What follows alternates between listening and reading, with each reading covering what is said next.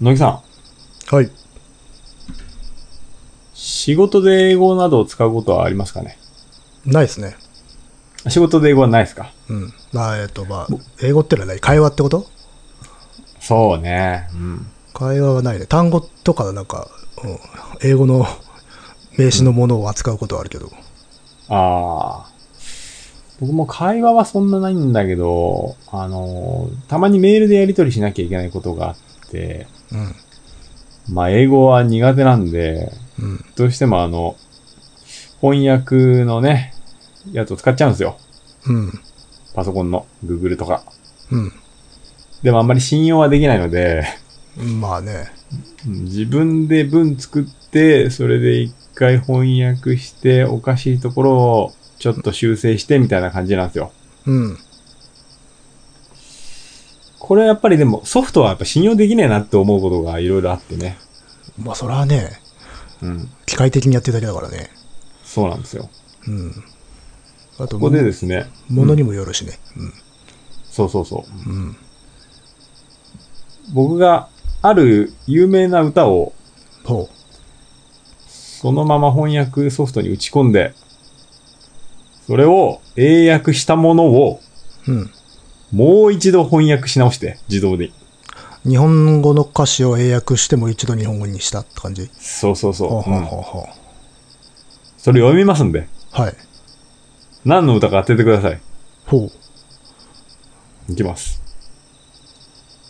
歩みに、誰が歩みに尋ねるのかを尋ねる私が素晴らしい。私は、とても歩くことが好きである。え？私は次々に行く。SA または上昇 A は、草フィールドにトンネルを掘る。ログ橋、デコボコ砂利道路で、どうぞ、クモの巣を通過してください。加工方法。以上です。それ、日本の歌なんでしょ？日本の歌ですね。それ知ってんのかな？そもそも私。いや、知ってますね。え？多分ほとんどの国民が知ってるんじゃないですか。ってことは、割と何？唱歌とか童謡とかそっち系ってこと？ではないんですが、うん。ではないんですが知ってますよ。え？ー、ちょっと雲の巣とかす気になるな、そこ。ああ、いいですね、いいですね。雲の巣は雲の巣ですね。ほう。雲の巣が出てくる歌詞なんてあったかな？うん。もうスピッツのスパイダーしか出てこないわ。それ知らないけど。すごいですね。歩みにになっちゃうんだね、これ。歩みに、歩みって歩くってこと？こと？ああ、そうです、そうです、そっちなんですよ。ああ。歩くのと雲の巣でちょっといけないですかね。上を向いて歩こう。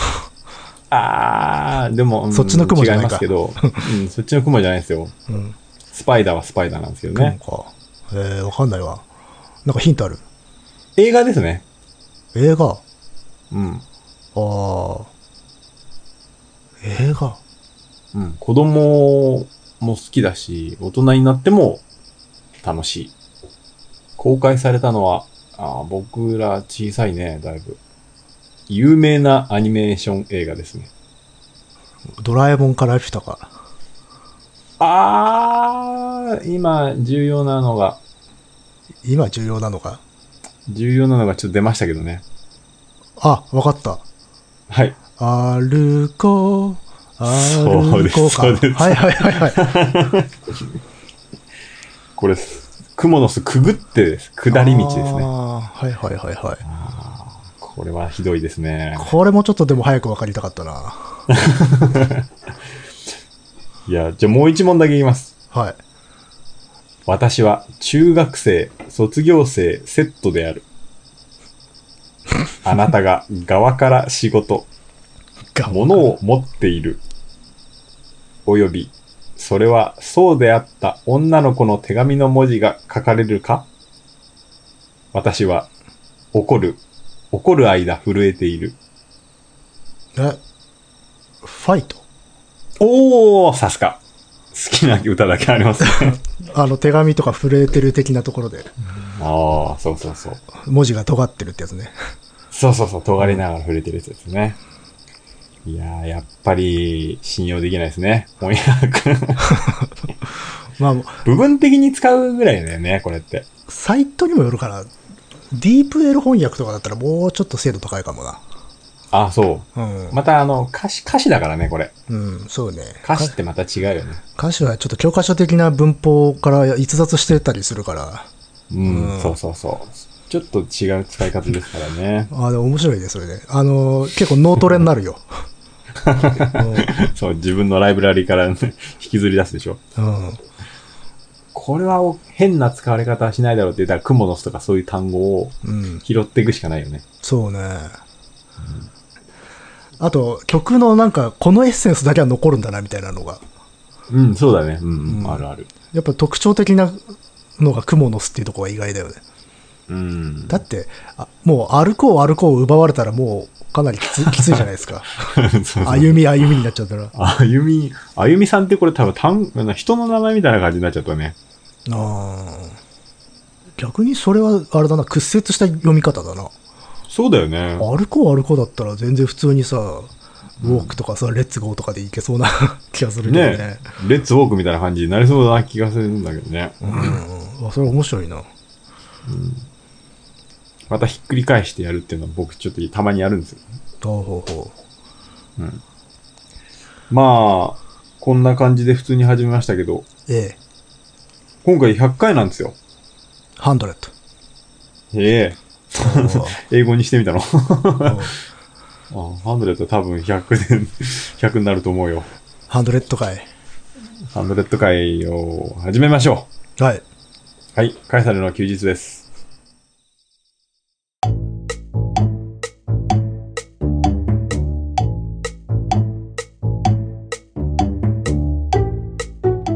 この番組は私がダニエルとクリエイターの乃木がサイコロを振って才能名のお題に沿ったトークをするというトーク番組となっております。はい。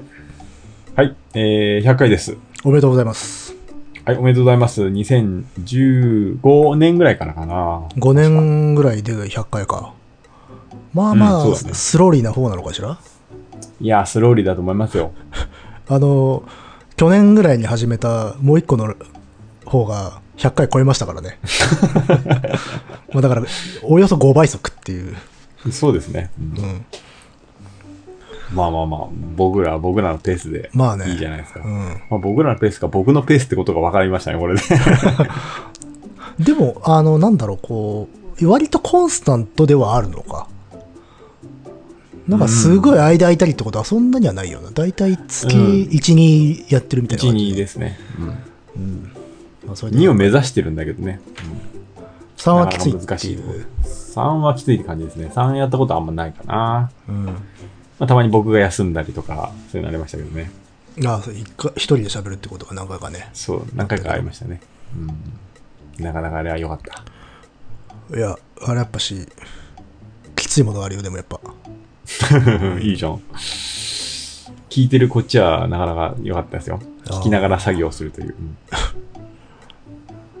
放送大学ね。うん、うん放送大学。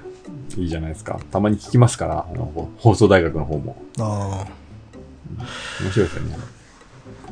まあ、100回だからといって、何があるのかっていうところですけどね。あのー、なんかやろうかなっていうことを考えたんだけど、まあ結局、ウェイトがなんだか高くなっちゃうのもあれなんで、今回は何もなしに、何も考えずに今撮り始めています。そうですね、今回はないですよ、ネタが。うん。うん。お互い何もなしでうん行った方がいいということなので、うんもし初めて聞いているという人がいたら、今回はやめた方がいいかもしれないですね。すっごい。まあまあまうん。なんか他の、あのーあれ、原稿の回とかが先に聞いた方がいいと思います。あ。まあ、あれはまたちょっと長いから、つっても手頃な尺の回ってない、ないからね。そうですね。割と長めが多いですからね。ヘビーなやつは。そうね。まあ今ちょうどね、うん。夏なのでね、うん。戦争の話題とかが多くてさ、そういう話もしようか、ねしてみようかなと思ったけど、めんどくせえなって。いいじゃないですか。で、そのネタ、あ出してもらいたかったないやいやいやいや、特になんかあるわけじゃないけど、まあうん。夏はそうね、僕もやっぱり戦争系と、やっぱりどうしても御巣鷹山とかそういう、割とヘビーなやつが多い気がするんだよね。まあ、ちょっと死の香りが強いよね。まあ、うん。くしくもお盆というのもあるけれどっていう。うん。うん。まあ、今回僕、まあこんな状況なんで、長野には帰省はやめて、うん。あの、同県内の車で3、40分のとこの僕の実家には行きましたけどね。ああ、うん。あの辺もまあ、軍都ですけどね。でも、あれですね、あの、岩国の方にだいぶ行ったんですか、そうですね。うん、戦闘機体はね。それだけでわかるんだけどね。どこがって。もう、もうヘビーリスナーの方は分かってるでしょ。うん。うん。だなので、ジェット機は全然もう飛んでないですね。ああ、飛んでなかったです、この間。そういえばね、うん。以前さ、現行の回でも触れたし、うんその昔日蓮のさんの回でも触れたんだけど、うん。片瀬に龍光寺ってお寺があるって話をしたじゃない？はあそこってすんごいさ、横穴がいっぱい開いてんのね。山の斜面に。い。ほうほうほあれうん地下壕なのよね。う。地下壕うん。俺はなんかあのーなんだ？保存用の穴だと思ってたけどね。ああ、なんか室みたいな。いや、あれは、あの、日本軍が本土決戦用に構築した、なんつうの、地下陣地なんだよ、あれ。あ、そうなの？そうそうそう。それがね、結構、そこら中に穴開いてて、でも今、この間行ってたら、ほとんど塞がっちゃってて、それを思い出したんですよ。おこの間久々にそう、そのお寺行ってたら、やっぱ危ないんだろうな、入っちゃう人がいるから、ああの、ほとんど蓋しちゃってたんだけど、そうそう、あそこね、あの辺にあるね、片瀬とか湘南とかね、茅ヶ崎とかに結構ああいう横穴式の日本軍の陣地っていうのがかなり残ってて、お僕も見たことあるよ。うん。あれすごいよ。や山貫通してたりとかするからね、普通に。あ、そんな長いんだ。長い長い。へえ。もうあの辺は、ちょっと奥の方行くと、そういうのがあって、僕はまあ、防空壕だと思ったんだけど、うんそんなにもう残ってねえだろうなと思って、あの 貯蔵用の、なんか、漬物とか入れとくあれだと思ってました。あでもそういうふうに再利用されてたりはしたからね、実際。う。うんんで、まあ、その存在は昔から知ってたんだけど、入ったことなくて、最近、そういえば塞がっちゃったなと思って、ネットでいろいろググってたらね、入った人結構いるんだよね。勝手に入っちゃった。まあ、多分勝手に入っちゃってるんだろうと思うんだけど、で、写真とか動画結構アップされてて、あ、すげえな中こんななってたんだと思って。知識としては、あの、こっからここまでの伸びてるとかは知ってたんだけど、うんうん。な中を絵で見るのは本当に初めてで、うんあの、馴染み深い土地なのに全然知らないこと多いなと思ってびっくりしちゃってね。それなんつうんだろう。えっ、と、イメージとしては、この、広さというか、えっ、と、まず、高さはどんなもんなんですか？かかがまないとと入れないのかな？えーと、まあ、それは場所によるかな。全然に人がもう立って歩いても問題ない。くらい広いところもあれば、ちょっとかがまないといけないところもあるって感じで。あの、あれだよ、もう、映画のさ、硫黄島からの手紙とかさ、はいはいはい。あるいはこう、沖縄のさ、地下陣地みたいな、ああいう感じだよ。ああああいうものが片瀬山とか、うん、ああいうところにいくつもあるんだよね。で、まあ、有名なのだとね、あの、稲村ヶ崎とかにもね、地下陣地があるから、うん。あと、小ゆるり岬にもあるか。うん。そうそう、あの辺一帯はね、いわゆる米軍が上陸よする予定だった場所なので、本当決戦用であの辺をこう要塞を構築してて、まあ、使われなかったわけだ、幸い。うん。それがね、割とそのまま残っててね、でも一応、あの、じゃあそこで構えてたは構えてたの？軍。一応、あのー部隊がちゃんと配置されていて、っていうか、まあ、その配置された部隊の人たちが掘ってたんだけどね、うん。確か全容はそこまで把握されてないんじゃなかったかな。かなり放置されて、分かってないところもあるから、うん。ここはもしかしたら戦場になってたかもしれないんだなっていう。うん。うん、私、割とあの辺遊び場だったんで、ちっちゃい頃から。で、その穴の存在とかも全て知っていたんだけれども、さすがに中に入ろうなんて思わないわけで、怖いから。うんうん。でも大人になるまでだから中のことは知らなかったよ。うん。うん。あの、僕らのい家の近くにもなんか、ありましたね。横穴あったりするじゃないですか。うんあれはどうなんですか？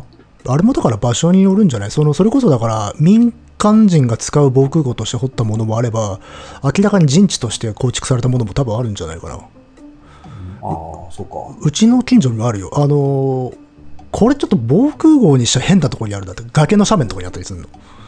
うん、うん。で、反対側にね、抜け変なところで抜けてたりとかするの。ああいうのは、あるいは機関銃陣地とかだったりするのかもね。うんいわゆるあの僕の実家、うん実家の近くにも2個ぐらいあって、ああ、やっぱ結構深くまであって、うん。えっ、とね、3、4メートルぐらい入ったかな。ああ、まだ奥続いてたけどね。うん。かん結構貫通してたりするよ。あの、思だわぬところに。うん。まあ、我々の地域っていうのは、コロネット作戦で、あの、茅ヶ崎から湘南海岸にかけて上陸してくる米軍が東京に向かって進撃するルート上にあるんで、うん。あのー迎え撃つ、そういう、もしかしたら陣地みたいなものの意向が結構あったのかもしれないね。うん。うん。というものを最近いろいろと見てたりしました。写真とかで。うん。うんあの、僕から、僕ん家から乃木くん家に行く、あの、川沿いにも2個ぐらいあるけど。あ、あ、あるある。あったか。あの、まあ、あの辺斜面がある。あの辺はでも多分、民家の防空壕だと思うよ。あでもやっぱ防空壕なんだね。多分。うん。まあ、自然の洞窟なんてほぼほぼないからね。都市部、郊外には。あの辺も、ちょっとだけ入ったことあるんだよな。ああ。あの、やっぱり小学生の時はね、あの辺は、ちょっと冒険だなんつって入って。まあ、ありますよね。うん。戦場がかまど間だらけだったんで、逃げ帰ってきましたけどね。うん怖い、気持ち悪いんだよ。あと、でっけえ、うん超手足の長い雲とかね。あうん。や、安でもムカでもいたし、そうそうそう。すごかったですね。そう。ちょっとね、あそこら辺のね、戦争以降っていうのはね、興味が湧いて、うんちょっといろいろと見て回りたくなったんですよ。うん。うんまあ、ほとんどが使用されなかったんだけどね。うん。記録はあんま残ってないのか、じゃあ、正式な。えっ、と、うん、やっぱし、末期のかなりどさくさな時期なので、完全に把握されてない。あとは、ほら、ああいう軍事施設の書類って結構破棄されたりとか燃やされたりとかもしてるんで、うん見つかったりとかするよね。知られてなかったのが。うん、なるほど。うん。そっか。ああ破棄されてしまった。それはそうだろうな。うん。まあ、いわゆる結合作戦ってやつな。結合って何？結合作戦。日本の本土決戦の作戦名。うん名前がやばいじゃん。うん。すべてを決する。決めて合するっていう。まあ、それに対してアメリカ側の日本上陸作戦はダウンフォール作戦だけどね。ダウンフォール？滅亡。降りる。うん、ああ、もう熱望って意味なんだ。滅亡と結合っていう。ああ、う んやばいっすね。うんそうですね。本土、うん僕らの方には結局上陸はしなかったですけれども。我が故郷はなくなっていたかもしれないなっていううん、想像力本当ですねがありま。すよ。うん。それをやっぱり、毎年思うね。うん。毎年、思って、うん。今年は75年ですか、戦後。そうですね。なんかさ、小学生の時にあの、やたら戦後50年っていうのをやってたけど、そうそう。あの時は一番、まあ変な言い方だけど盛り上がったね。うん。いろいろな映画とか特番とかさ、ね。民放でもやってたし。でもなんかあの、たった50年だったんだなって今、考えると思うね。まあ普通にだって、我々のじいさんばあさんがね、バリバリいましたからね。あのー戦後50年っていうと、小学生にとってはさ、だいぶ昔だなっていう印象だったんだけれども、うん。今考えてみれば、たった、あの時たった50年かと思ってね。うん。まあもちろんさ、じいさん、うちのじいさんも言ったし、話はたくさん聞いてはいたけれども、うん。うん、なんだか、最近、昔よりも身近に感じますね、戦争を。ああ、そうですか。う。うんん。それはなんだ、あこう、理解ができるようになったっていうのか、それとも情報に触れることが多くなったっていうのか。うーん、いや、割と単純に数字の問題だと思うね。ああ。50が大きい数字か小さい数字かっていう感覚がね。う。うんん。昔の方がじいさんは意識もちろんしっかりしてるから、よーく話してくれたけどさ、うん。最近はもうちょっと、あのー割とボケちゃってきてるんで、うん。話すことはなくなったけれども、今の方がなんか身近に感じるね。うん。うん。まあそうかもね。うん。あと、まあ自分の年が割と行った人たちとね年齢とか超えてるからさ。超えてるね、そうなんだよ。うちのおじいさんはもう22で終戦か？うん。うん。そうなんですよ。16で志願して、その後ずーっと ほぼ満州にいたけどな。お宅のね、おじいさんは抑留されてるもんね。そうそうそうそうそう。そうなんだよ。ロシアにな。うちは、あれだからな。中止だ。ん？うちは中止。い中止ってのは？や中国だね。ああ、中国か。あんま詳しいこと言ってないけど、校舎法人地ですわ。うん。ずっと畑ばっか耕してたみたいね。うんうんうん。そうか。うちのじいさん、やっぱ生々しかったですね。あの、抑留されて、あの、ロシアに捕らえられて、ロシア兵に。で、本土に返してやるって言われて、あの、列車に乗せられて、もうぎゅうぎゅうの。うん。それで、まあ、結局返されることなんてもちろんなく、うん。うん、反対の方向に向かってって、列車で死ぬ人もいっぱいいたっていう話ね、聞きましたよ。まあね、そんな、ド直球にシーズンの話をするという。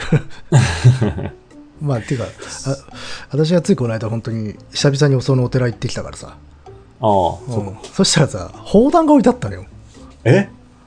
あの、多分奉納されたもんなんだと思うんだけど、うん。あの、いや、砲弾とかがね、自社とかに奉納されてることって、うんまあまああるのよ。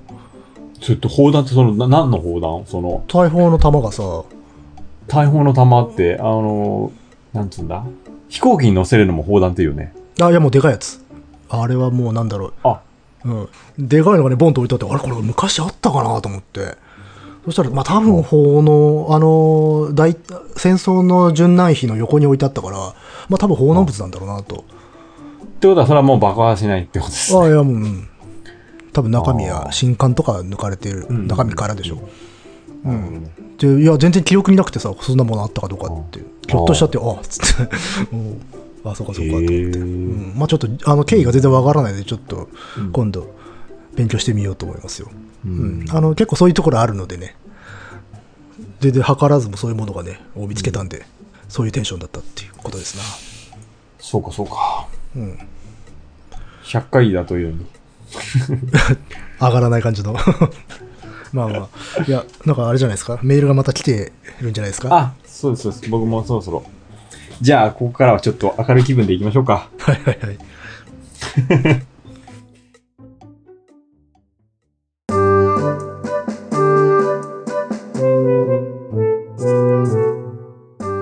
えー、じゃあメールがいくつか来ているので、紹介します。はーいはい。こちらは、福助さんですね。おいはい。ダニエルさん、乃木さん、お久しぶりです。福助と申します。記念すべき第100回おめでとうございます。ありがとうございますこれあれ、これをこのメールもらったとき、あれまだ100回行ってないけどと思ったけど、つまりこれ100回目で読まれるメールってことなんですよね。うん非常にテクニカルなメールってことですよ、そうそうそうそう。あ、なるほどなと思って。うんさすがですね。はい、じゃあ続けます。これは以前のメールにも記したことですが、私がカエサルに出会ったのは、2016年に TBS ラジオがポッドキャストを撤退したことを受けて、他に何か面白い番組はないかと探していた時でした。最初に聞いたのはホドロフスキーについての回だったと思います。これは面白いと他の回も聞き始めて間もなく、ダニエルさんの画業への真摯な向き合い方、乃木さんの言語能力の高さに惚れ大ファンになりました。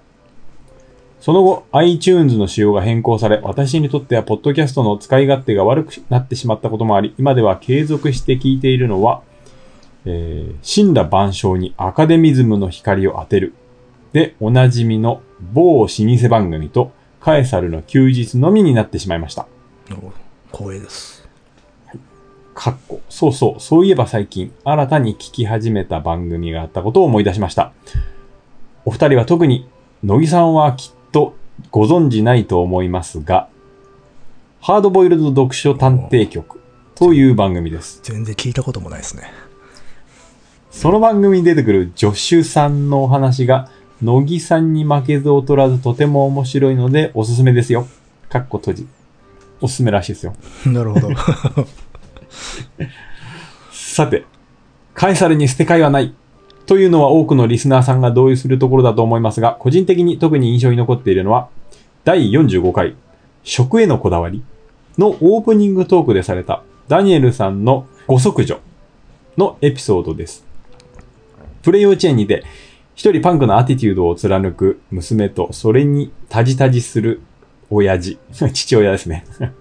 いや、笑わせてもらいました。カエサル史上最高に微笑ましいエピソードでしたね。ちょっといかん、いたここで切って。うん。あの、これ、確かにあの、完全に忘れてましたけど、えー、ちょっと聞き直してみたら、あの、あれですね、長女がプレイ幼稚園に行って、うん。全然言うこと聞かねえっつう話で、うん。あ、今となってはあの、そういや、こんなことあったなーっていう感じですよね。まあ、我々の方が忘れてるんですね。うん。うん。そうなんですよ。いや、もう長女がこんな状態だったかっていうのも忘れてましたね。ああ、そうだよって成長しちゃってるからね。そう。うん。ちょっとあの、第45回、よかったら聞いてみてもらうと面白いと思うんですけど。始めた頃はお子たちは全然小さかったからね。ていうか。一人しかいなかったから、最初。一人です。生まれたばっかりぐらいの時でやったんだと思う。あ確か。うん。そうそうそう。そうなんですよ。それで、あのー今、その九段の長女がどうなってるかというと、うん。まあ、なんというか優等生ですよね。あ、そうなんですか。先生の言うことをしっかりと聞く。おお素晴らしい。うん。なんか割と、他の先生や、まあ担任の先生ももちろん他の先生や、あのー親からも、なかなかの高評価をいただいておりまして、うん。まあどうなるかわかんないですね。まあね、うん。まあメールを続けますよ。お願いします。それから、えーブラウニング著、えー、造法、普通の人々を取り上げた第85回、えー恐るべき普通は私にとってのハイライト回です。できるだけ確実な、えー資料に基づき安易な想像を差し挟まず、どこまでも冷静に事実を推測していくという著書の、えー著者の姿勢はそのまま乃木さんの姿勢に通じているように思えたからです。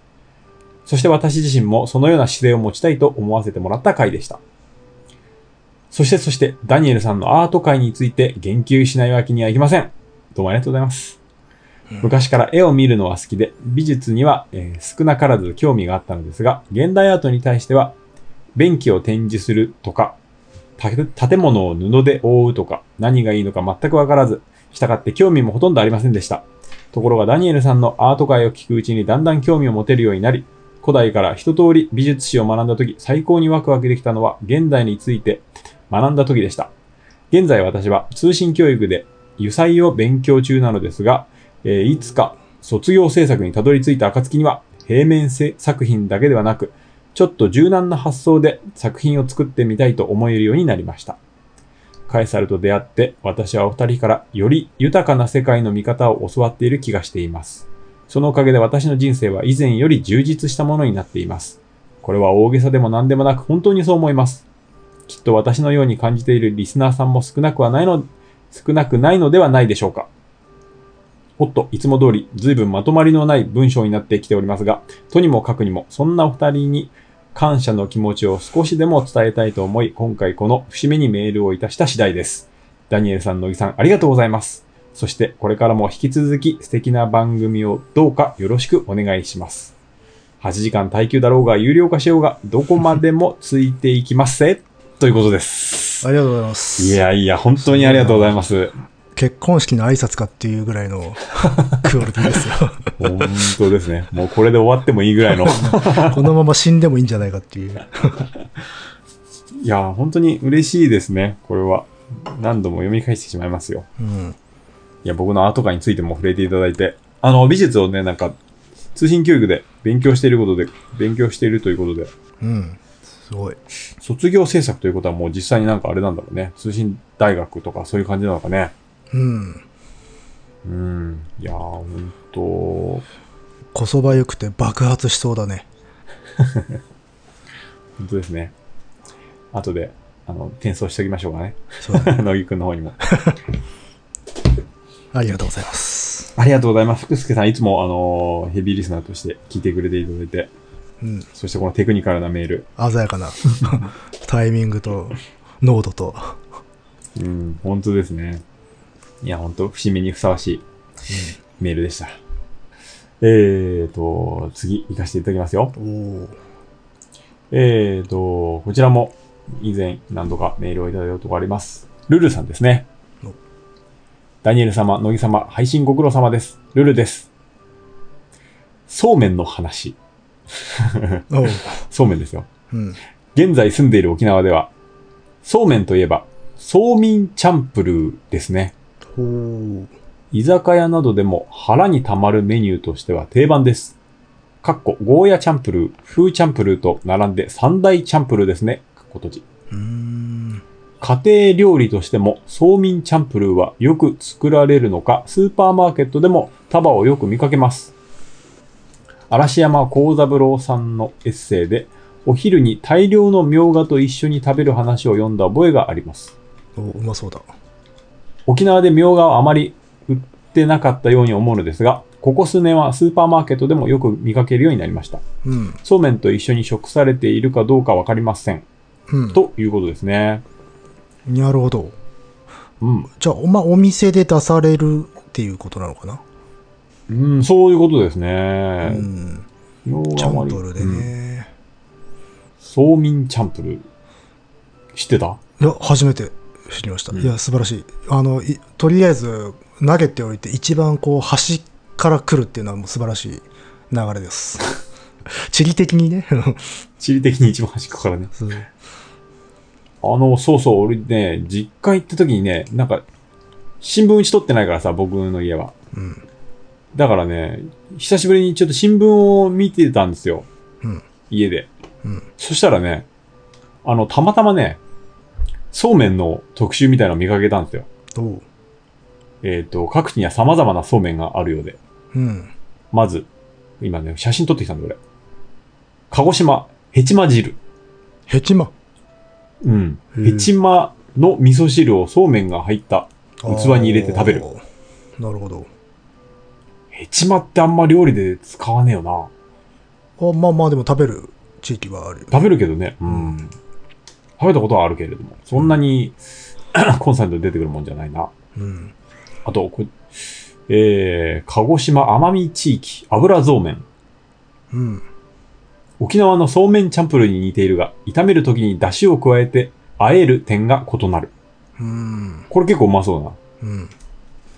豚バラ、ニラなどを炒めた素朴な料理だって。愛知県、酢味噌そうめん。あ、それうまそうだな。うん。うこれもん。うまそう。滋賀県、焼きサバそうめん。おサバか。うん。新潟県、糸かぼちゃの酢の物。なんか、そうめん入ってる、ちゃんと。入ってるのか。うーん。す酢の物とか言って終わっちゃったけど。うん。おーこれもうまそうだなさっぱりとして。うん。ということで、そうめん、ちょっと僕ら、全然知識なかったけど、いろいろあるみたいですよ。あるんだね、やっぱ全国。うんなんか、なんだかんだで普通に食うのが一番うまいよなって言ってたけど、まだまだ知らないそうめんが多分あるな。うん。うん。ねえ。あと、この僕らとしては全然重きを置いていなかった食の話で、ちゃんと帰ってくるという。うん。ね。あのー福助さんもあの食の、意外とね食へ、、のこだわりとか。一番ないんですけどね。食のこだわりがね、わそう、そう私は特に。そうなんですよ。ああれはだから、なんか、才の目かなんかが出た時に仕方なく喋ってて帰ってしまうね。そうそうそう。そう。そうめんのことになったんだね、それでね。うん。確かに、だから、そうめん好きからしたらか、かなりこう、許しがたい回だったんじゃないですか。そうなんですよね。うんだから相内心当、思ってるかもしれない。相当、相当そうめんを警部してたからね。本当ですよ。みょう。がは、あれだよね、こっまあ、みょうがち使う。よ。は、うん。割と関東は昔から売ってるよね。うん。逆にあれだよね。僕ら、小学校ぐらいの時はゴーヤとか売ってなかったよね。ああ、そうね。割と大きくなってからだね。出回ったのは。ゴーヤ、アボカドは全然なかったね。うん。もう大学ぐらいになって、やっと神奈川県でも普通に売ってる感じになったかな。うん。ね。ゴーヤなんてね、こっちじゃ全然食べたことはなかったけど。うん。まあ、今でもそんなに食べないな。あ、そう？うん。僕はもう、実家でも、今の家でも、定番化しましたけどね、結構ね。ゴーヤマンか。ゴーヤです。ゴーヤ、ゴーヤマン。ゴーヤマンってあれ？朝ドラのやつですか？え？何？知らね あれ知らない？チュラさん知らないですか？え。え、チュラさんは見てた気がするけど、ゴーヤマンなんか出てきたっけ？出てきたよ。兄貴がなんかつく作るんだよ。なんか人形みたいああ、な。ご当地キャラみたいなやつ？あそうそうそうそうそう。あゴリが。チュラさんって国中涼子だっけ？国中涼子。ああ、じゃあ見てたのに全然覚えてねえわ。あ、そう。うん。多分そこら辺流してたんだろうな。小橋あ小橋健二と。うん最近実業家になって、なんか成功してるみたいですけど。あ見ないね、役者としてはね。うん、そうそうそう。でもなんか結構、うん、成功してるみたいですよ。そうか。それはよかった。それ聞いて安心したぜ。あとあれじゃないですか。弟山、山田孝之。よん？あ、そう、そうだったっけか。そうだよ。役でね。役で。あーで、あのーなんか、バンドやって、それで、先輩としてあれ、シーナザ・ロケッツのあの人出てきたの。え、あ、あゆか鮎川誠。そう。先輩すぎじゃね？年が。うんそうそうだね。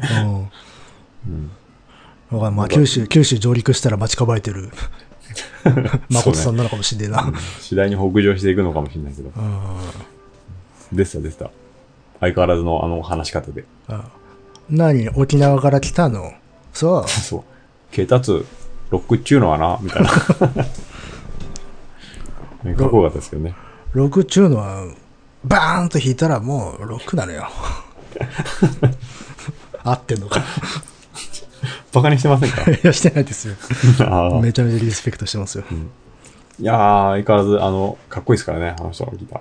うん。まあ、ちょっと荒い感じのね。そうそうそう。うん。なるほど、なるほど。いや、ありがたいね。はい。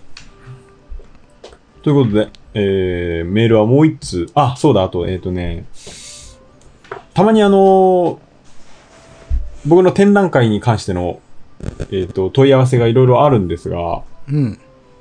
うーんと、基本的には、あのーこちらの方に住所を送っていただいて、展覧会の際に僕が DM を送るというスタイルなんですね。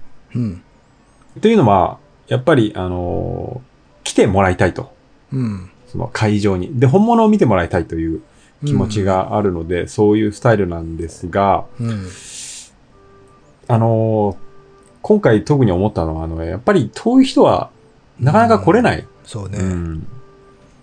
うーん、なので、これまであの、ななんだ、その僕のホームページだけっていうのはちょっとお断りさせていただいたんですが、うん。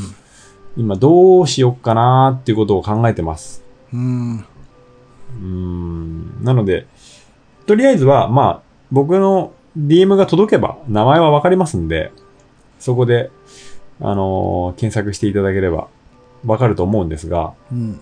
あのーやっぱり、あれなんですよね。例えば、オンラインギャラリーとかもあったんですが、うん。そこで見れちゃうと、うん。なんかもうそれでいいやっていう感じになっちゃうのはちょっと寂しくて、なるほど。うん。できるだけ会場に足を運んでいただきたいなと思って、あのーそういうスタイルにしていたんですが、うん。DM を送って来ていただくという、ちちょっと考えます。それに関しては。なるほど。うんもうちょっとハードル下げるかもしれないよって。そうですね。うん。という形にしたいのであ、問い合わせをしていただいた方が、まあ、少々お待ちくださいね。珍しい、今時珍しいタイプですからね。ねが？え、オタクは。まあ、あくまで DM でっていう、ご紹介っていう。うんそうそうそう。展覧会の個展などの際に来ていただくという。やっぱり、オンラインギャラリーっていうのもいいですけどね。うん。これからの時代は、そんな、それメインになるのかもしれませんけれど、あの、今回も、その、オンラインギャラリー見て、あの、僕のバカでかい作品が欲しいぞとうん。言われた方がいたんですけれども、うん。ギャラリーの方にも問い合わせがあったんですが、うん。ギャラリー側としては、ちょっと待ってくれと。まずは、あの、会場に足を運んで、本物を見て、決めてはどうですかと。うん。僕もそういう、その意見ですね。もちろん、いきなり、あの、ダーンとでかいのを買ってくれれば、まあまあ。ギャラリー側としても、まあ、あの、僕としても、うん収益だからね。非常に嬉しいんですが、やっぱりギャラリーも作家を育てるということを、やっぱり主眼に置いてますので、うん。うーん、あの、初めてのお客さんだったんですよ。うん。ギャラリーにとっては。僕にとっても。僕の作品もだから、その、画面上でしか見たことない状態で。だったので、まずはちょっと来ていただいて、ということで、まあ、来て、実際来ていただいて、いろいろ作品見ていただいて、うん。まあ結果、でかい、でかいのじゃなくて、まあ両手でなんとか持てるぐらいのサイズの、中サイズぐらいのを買っていただいたんですが、ああ、でもそれ来たから分かったことがあるんでしょ。そうそうそうそう。やっぱサイズ感、実際見ないとね。うん、うんそうそうそう。まあ、やっぱりよく実物を見ていただいて判断してもらうっていうのが、やっぱり一番かなと。そうね、ダニエルさんのかなりでかい絵描くから、一番でかいやつは本当にでかいからね。うん。うん。うで、ちその人。も、大きさはもちろんね、分かってるんだけれども、ああ、まあご、そのサイズは一応、うん知識として分かっ理解はしてる。そうそうそう。うん。まあでもそれにしたって、この絵の鑑賞距離とかど、どういうところに置いたらいいかっていうことも、やっぱ実物見ないと分かんないしね。うん。なので、ちょっとお断りして、最初は。うん。まずは見てからだろうということで、来ていただいて、まあ、中サイズぐらいのをうん購入していただきましたけどね。あとさ、僕もそれでよかったかなと思います。うん。あと、まあ、根本的な話として、パソコンで見てると色絶対違うので、あそうですね。うん。これ、割とあの、素朴に置き忘れられるんだけど、あの、そもそもモニターに個体差があるんで、うん。で、キャリブレーションって調整してさ、まあ、ある程度ニュートラルな色を出すには調整をしないといけないんだけれど、普通はそんなことはしない。うん。から、実はいろんな人がいろんな色で見てたりするんだよね、ああいう、うんネットでは、絵を。そうですね。うん。だから、やっぱし、もう本物見ないと多分相当イメージ変わ違うんじゃないかなっていう。う。うんん。あの、それは決して、なんて気分の問題じゃなくて、本当に発色が違うからっていう。うん。うん。とは、それこそあと、写真とかで撮ってたりもするしね。うん。うん。で、それです、すでにもう変わるしっていう。そう。ん。いろいろそのあたりは、僕も葛藤がありますね。うん。特にこのコロナ禍においては、そういうことを考える人多かったんじゃないかなと思います。まあ全部オンラインにしちゃえばいいじゃんっていう意見は、まあ、割と見たからね。うん。あのーそう。嬉しいんだけど、ちょっともやっとするのは、まあ、展覧会来ていただいて、あの写真とかあの SNS でバンバン上げてくれる人とかもいいるんですけれども、うん。なんか色が 違うなっていうのがたまにあってですね。あの、まあ、デフォでちょっとフィルターかかっちゃってるとか、そううんアプリとかで加工しちゃううん。こともあるし、うん。と勝手にあの、修正かけてくれるのとかあるじゃないですか。あるね。そうそうそうそう。なのでちょっとそれ違うなあと単純になんか物が古かったりして、うん、カメラ。まあね、それはでも、いや、それで撮らないでくださいとも言えないからね。そうです、うんそこが難しいところなんだけどね。うん。なるべくいいやつで、いいやつで撮ってくださいとか言えないしさ。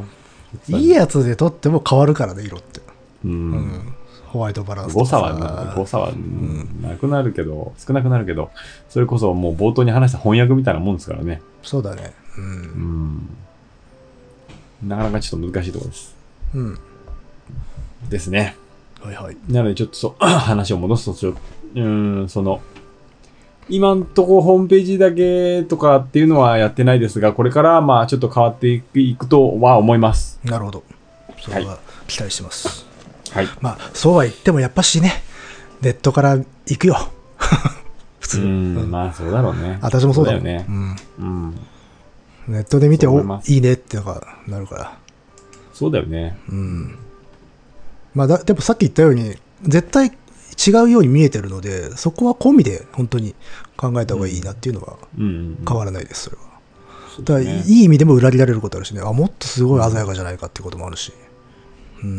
逆もあるけどね。あ、逆ね。ううんん。逆、まあ、逆の方が最近多いかもしれないけどね。うん。やっぱしちょっとこう、盛られてたりとかするから。うん。うん。そうそうそう。僕は割と、その、ネットで見るのと実物が全然違うなっていうのは、まあ昔からその SNS がこれだけ発達する前から展覧会行ったりしてるので、うん。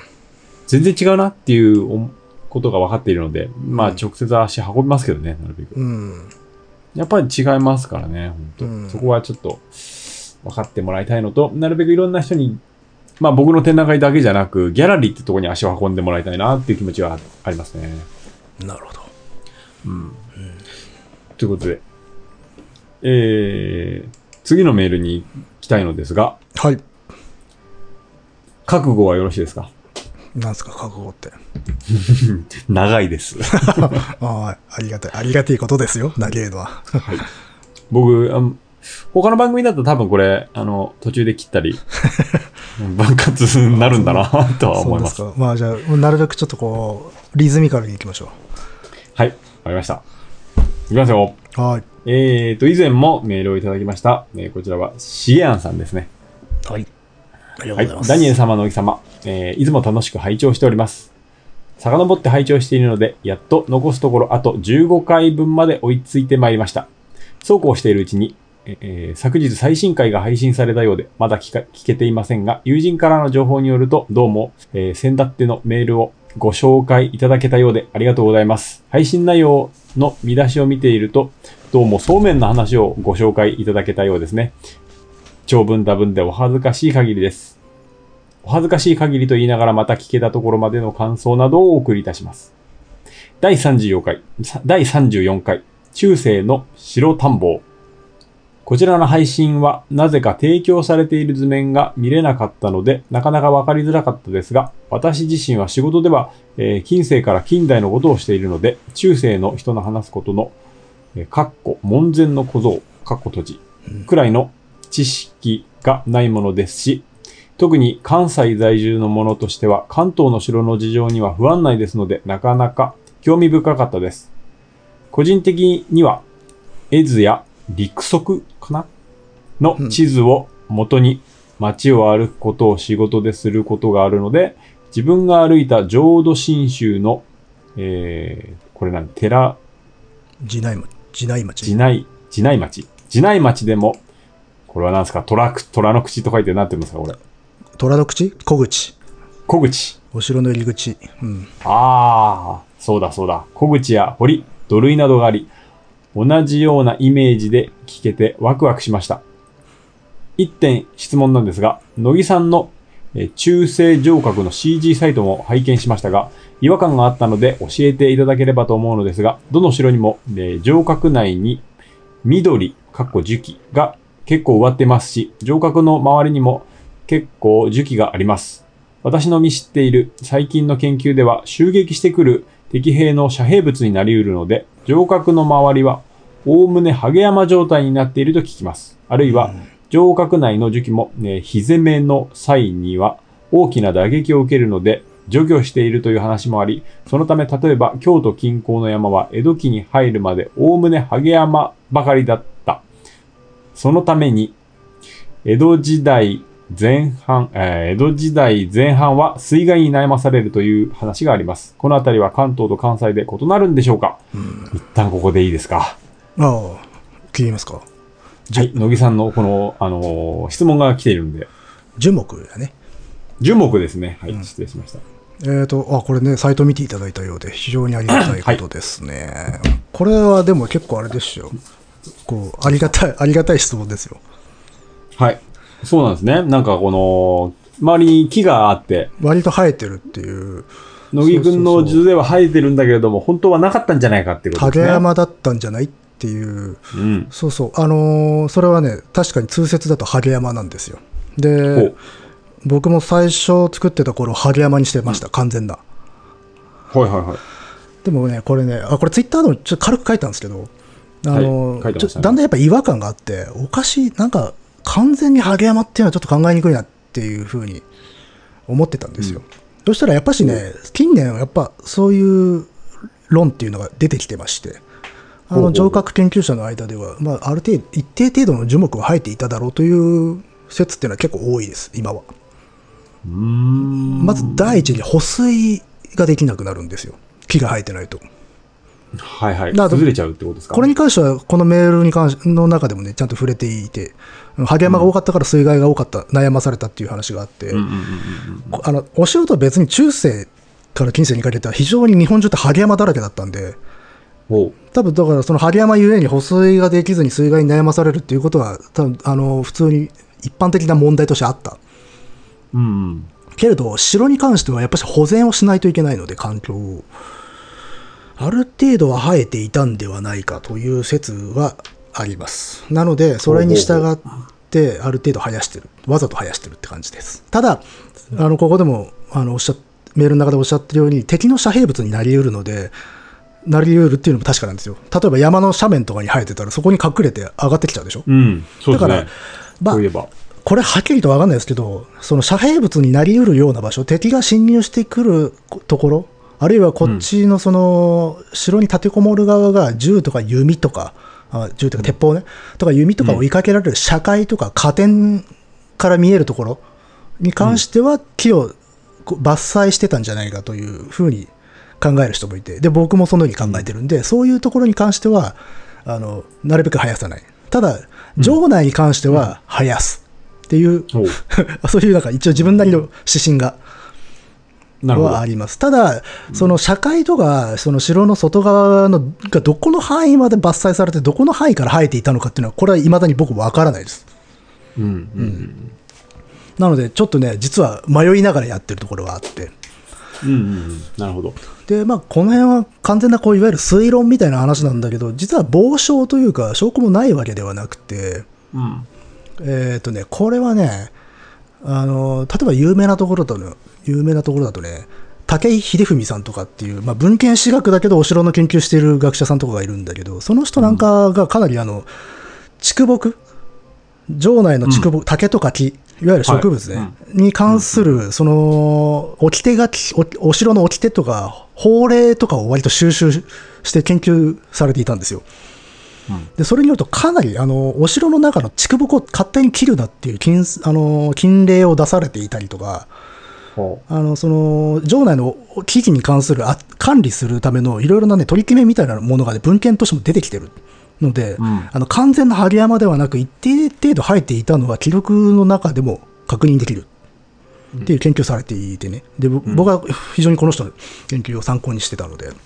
うん。なるほど。っていうのと、あとは、まあ、考古事例でも、小田原城とかから、その土木、あえっ、と、その土塁の遺構に、切り株がはい、あの、と一緒に出てきた土塁の遺構とかがあるので、考古学的な知見からも生えていたんではないかという可能性が高いっうん。ていうのと、あとはね、当時の人が書いたも文章の中で、えっ、とね、これ前回軽く触れたかな？渡辺水安覚書っていうね、うん。渡辺水安って、あと渡辺官兵衛悟っていう武将が、あのし静岡県の山長城っていうお城を攻めたんだけど、その時にその攻める側だったんだけど、自分がそのと、攻めた時の体験記を残してくれてるのよ、貴重なね。うんうんうん。その中で、その山長城の本丸まで突入するっていう過程を、割とつぶさに滑車してるんだけど、その中に本丸付近に生えてる木に登って中を覗いたっていう描写とかがあったりとかするので、城内にある一定の、規模は分からないけど、一定程度の木が生えていたってことは確かなんですよ。うんうんうん。ということもあって、うんだからそういう社会以外、敵を攻撃するそのエリア以外に関しては、ある程度、かなり生えていたんではないかと考えてる。うんっていうのと、あとビジュアル資料ね。ビジュアル資料？が一個だけ有名な絵がありまして、ほう。あの、これね、越後の国瀬波軍絵図っていう、まあ今でいう、うなんていうのか、地図、うん。絵地図があるのよ。はい。絵みたいな感じで描いた地図ね。うん。これはあの米沢の上杉家がずっと持っていたものなんだけど、うんそこにあの村上要害っていうお城が書かれているのよ。はいはい。で、これは中、あのーこれ書かれてるのは割と、慶長年間ぐらいの絵だったりとかするんだけど、あの、でも中世の山城のイメージっていうものはこういうものではなかったかっていうものを割と全体として描いたかなり珍しい絵で。でこの村上妖怪の図を見ると、やっぱしその上域にはかなり木が植えられてるんですよ、表現として。うんなので、中側は相当入っていたんではないかと。うん。はいはいはい。で、あるいはせ、もしかしたら実践使用時に大量に伐採したかもしれないね。ああ、とりあえず生やしといて、うん。戦となったら伐採するわけですな。そうそうそうそう。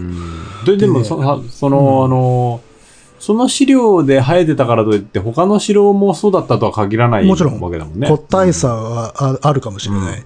うん。だからこれ一概に一般化ができないんだけれども、そもそも、お城っていうのは非常に資料が少ないんですよ。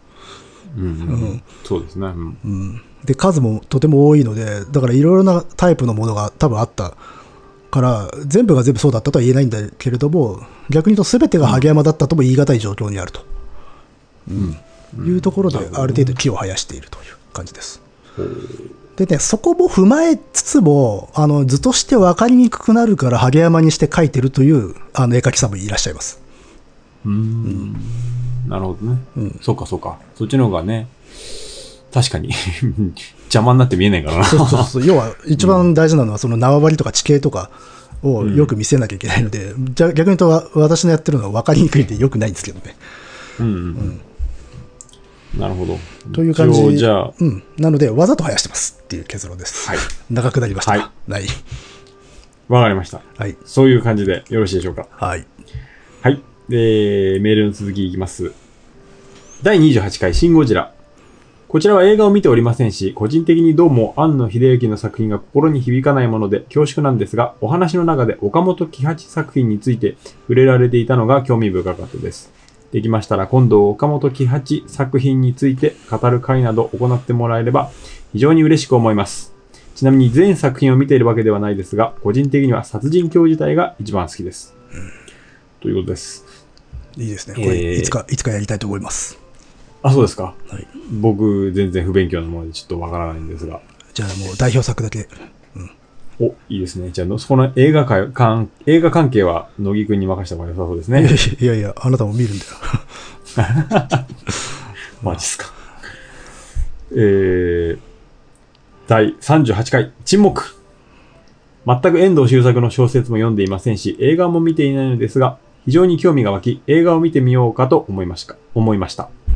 気になる点としては、おそらく物語が九州が舞台だからということもあるかもしれませんが、内容からは登場人物たちが結構敬虔なクリスチャンだったんだなという印象を受けました。もちろん、いわゆる戒律をきちんと守ることのみが西洋的な経験さであること、あることではあるものの、日本には阿弥陀信仰的な部分もあり、他力本願な状態でも極楽浄土へ行けるという考え方があった、あったでしょうから、それでも信仰に戻ってくるというのは、また経験、あ、まだ経験な信者なんじゃないかなと思いました。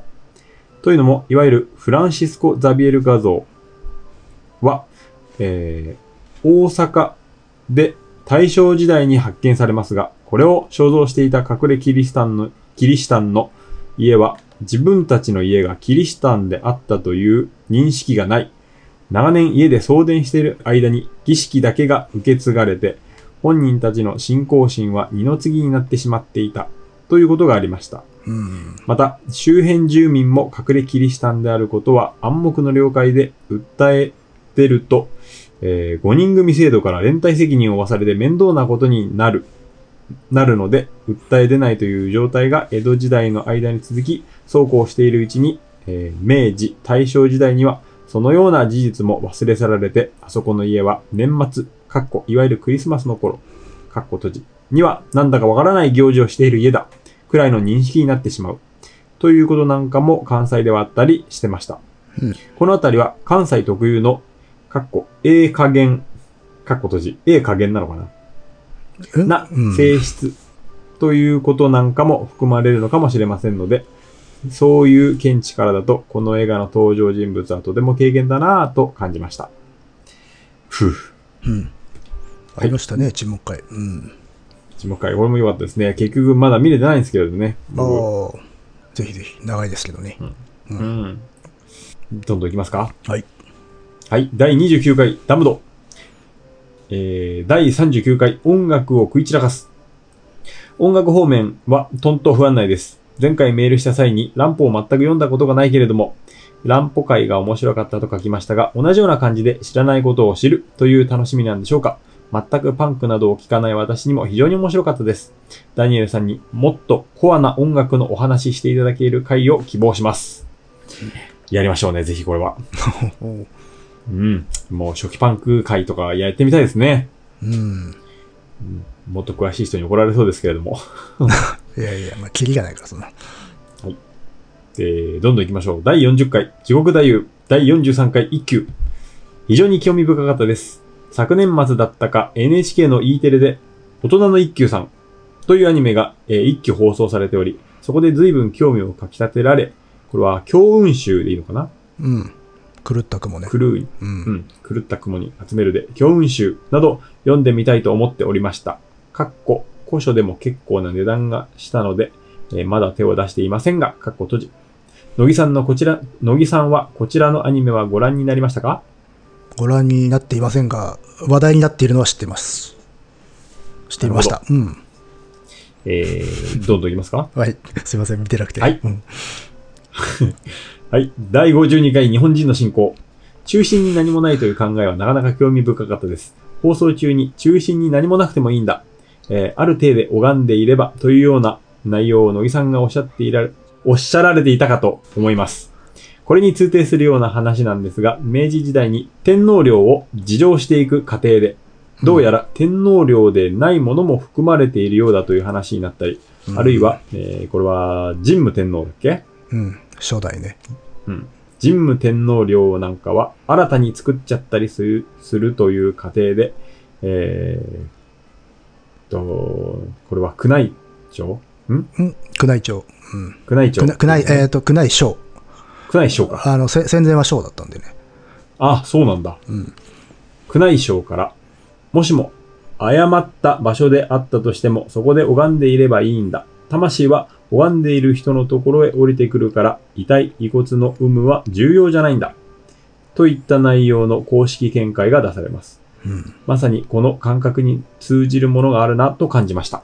うん。そうね。天皇陵はえーかなりあの、あまり考古学的に厳密なね、うん、方法で事情とかす否定をされてないので、うんいろいろとそれで問題があって、で、今はね、なかなか民間の学術研究がた立ち入れない状況になってるので、どうしようっていうね、状況な感じですよね。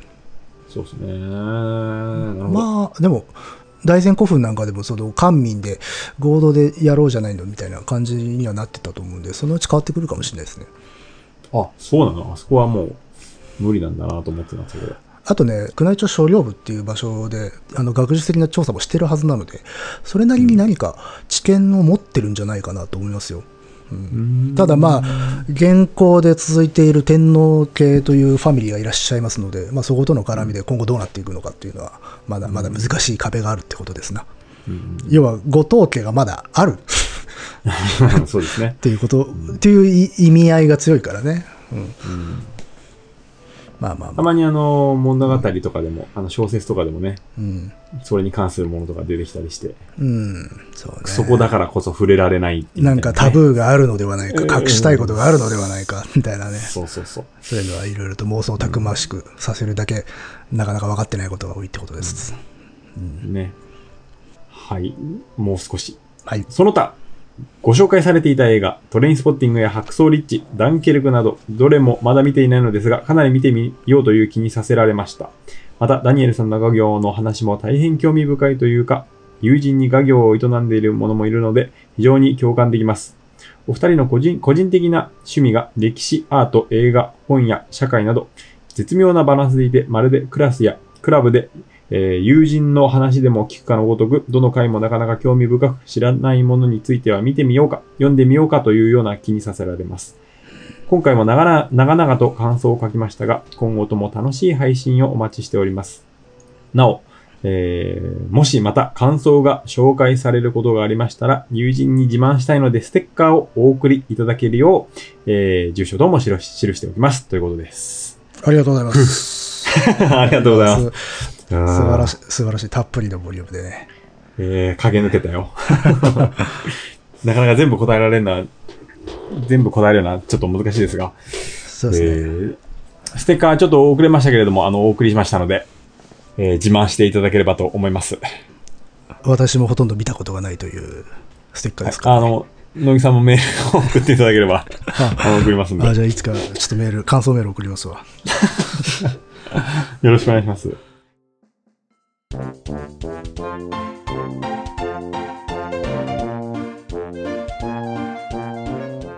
そうそう。あれです。あのーこれで思い出したんですが、えっとですね、僕、あの、ピーター・ドイグ店に行きまして、あ言ってきましたね、この間ね。はい。はい。えー現在の国立近代美術館でやっているピーター・ドイグ展は、あのー予約制、まあ当日券もあるんですが、予約制でわ割とゆっくりと見ることができます。うん。そして、あのーですね、僕、一人で一回行かせていただいて、奥さんにちょっと子供を見てもらって、うん。まあたっぷり2時間ぐらい見ましてですね、うんその後、えー今日、子供を連れて行ったんですよ。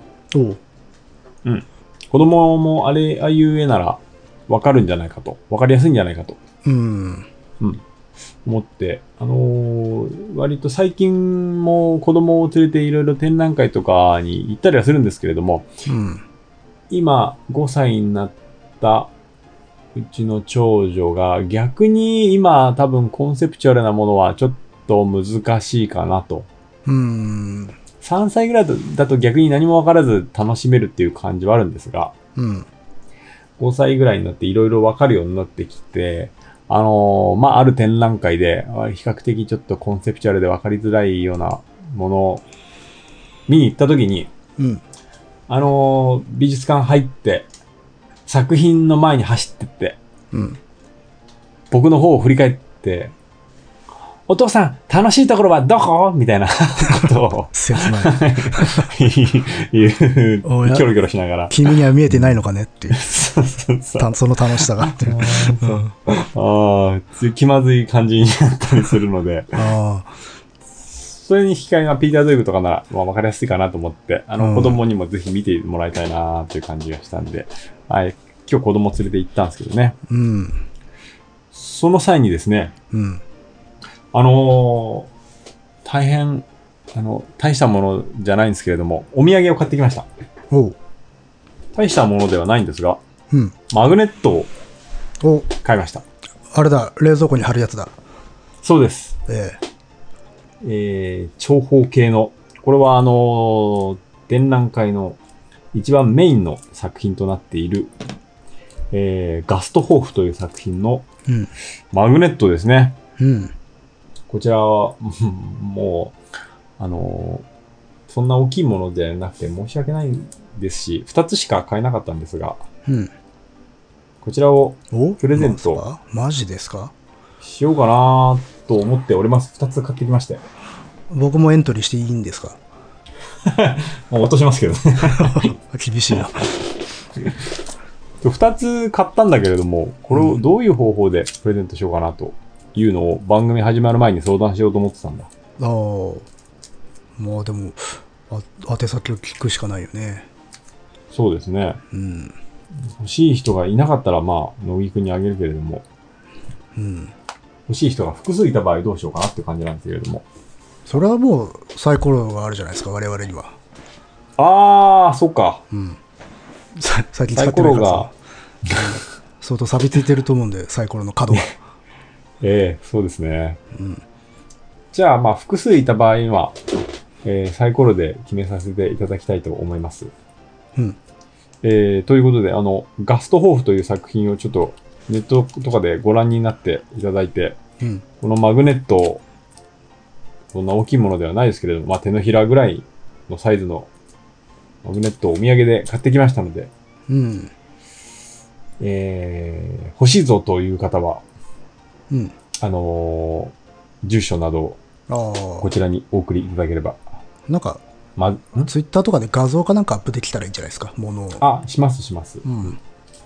ツイッターで一応しましょうん。う。ツイッターやってない方は、まあ、ガストホーフという作品を検索していただいて。そう送ら、ね、送られてきたらとんだ詐欺かもしれないわけで。僕の手書きかもしれないですけどね。手書きで。うん。ということで、うん。まあ、買ってきましたんで。お、素晴らしい。うん。豪華ですあのマグネットな希望と。今日は、今日は豪華だな。やっぱ100回だからな。あれだ。うん。ステッカーもつけよああ、一緒にね。う。うん。100回だから。もう、ス大盤振る舞いしちゃう。スステッカーはいらないので、マグネットだけくださいとかああるかもしれないんで。うん、それはやめてくれ。えーまあまあ欲しい人がね、いらっしゃればね、そうですね。うんうんこぞ、こぞって振るって、はい、うんご応募ください。お願いします。はい。えー、ということで、あ、あと、あの、メールのね、が、やっぱし案の定実は届いていなかったという人がいたという 話を。そうなんですよ。うんはい。あのーメールがやっぱりですね、僕の、えーメールホルダーで振り分けられてしまって、で、ほ保存期間が過ぎてしまって、おそらく。うん。それでなくなってしまったのかなと思われるケースがあったので、えあの、非常に申し訳ないです。えあのい何通か送って、3通かな？送っていただいて、すべて、すべて届いていなかったという悲痛の叫びが、そうなんですよ。あの、轟いてきたので、はい。本当非常に申し訳ない。あーもう3通も送っていただいて、もう却下したわけとかでは全然ないんですよ。や全然却却下は基本的に本当にないので、うんはい。だから本当にマジで、あの、いや、読まれてないですよっていう場合は、多分このケースなので、うん、そうですね。あのー何かしか、例えば方法を変えるとか、うん。まあ、ツイッターやってたら、そちらに DM を送ってくださっても構いませんし、シーサーの方に送っていただいても構いませんし、何かしかの方法で送っていただくと、あの、そう、我々もなそこに般若心経だけが書いてあっても、何がしかのメッセージを感じ取れば読むので。それ、本当に来たら俺読まないといけないの？いや、えーっとね、般若心経に関してはメッセージ感じた時でいいいいです。あ、そうですか。わかりました。えー、そうです。基本的には全読みはしているつもりですので、はい。はい。えー、今後も何かしら送ってくだされば、紹介させていただきたいと思います。はい。はい。えーと、100回としては、何でもない話になりましたが。あの、普通に前回同様、メール紹介の回になりましたね。ね。気持ちを受け取るという回になりました。うん。まあ、また、あの、ボリュームのある回は今後ともやっていこうと思います。そうですね。まあ、うん。我々は基本的に旬を外していくので、うん。うん。なんか、あ、今頃こういうのっていうのをやり出すかもしれないんで。そうです。あのー今やろうかなと思ってる美術の特集も、えー今更か、みたいな感じのあるのをやろうかなとは思っています。素晴らしい。楽しみです。うん。ということで、あの、相変わらず絶海のことラジオとして、まあまあまあ、今後ともよろしくお願いしたい。これはこれで居心地がいいんですけどね。そうですね。うん。まあ、100回はこんな感じでいいか。あまあ、だから、次、ちょっとなんか、カチッとしたものをやればいいんじゃないですか？うん。わかりました。うんじゃあ、何かしか準備しましょそうだね、次はあの16時間耐久っていう感じで。う。じゃあ、俺1時間もらうから、あと15時間よろしく。15時間、すげえな、何すんだろうな。やっぱり、あれですね、身近な歴史の話、僕は面白いなとは思いますね。短。身近、あの、なんというのかな。例えば、原稿みたいなのももちろん面白かったんだけれども、うん。あの、なんつうのかな、大きな歴史ではなく、例えばほら、鎌倉とか、ああ、近所のね、とか。そう、近所のとか、大きな歴史の話ではない、身近なところの、民百姓？そああ。それは全然いいですけどね。うんう。。それが僕は楽しいな聞いてて。っああ。て感じしますね。まあ、僕も個人的にそっちの人ですからね。そうですよね。うん。あの、ゆ超有名な人が出てくると、照れるってなるよね。照れる。照 照れるでしょ。いいね。いいね。照れるか。織田信長とか照れるじゃん。照れる。いいね、その照れるっていうの。いや、まあ、なんつうんですかね。うん。まあ、ちょっとこの、あれです。石の裏どかして、ダンゴムシ引っ掛けるみたいな、そういう方が、割と性に合ってるんで。か。うん。なるほどね。うん。そのダンゴムシで行こええ、たまにね、こう、カブトムシもね い、いければいいと思いますけどね。まあ、決してそう、カブトムシが美しくて、ダンゴムシが醜いわけじゃないですからね。う。そこも気を使わないといけない。うんすごい、もうポリコレですよ。もう虫飼い、うんね虫飼いの配慮もね、怠らない。そうですよ。え難しい世の中になりましたえ。難しい世の中になってきたよ。お前、お前はなんだ、ダンゴムシを差別するのか。そうだよね。でも、でもマジでそうだよ、本当に。でももう、そこに本当。に差異はないっていうふうにいきたいですよ。まあ、じゃあ、そんな感じですか。はい。そんな感じで、100回はさらっと終わりたいと思います。はい、はい。今後ともよろしくお願いいたします。お願いいたします。はい。えー、ご意見、ご感想などは、えー、dice.caesar.gmail.com dice.caesar.gmail.com までよろしくお願いします。お願いします。はい。それでは、またよろしくお願いします。さよなら。はい、さよなら。ハンドレッド。ええ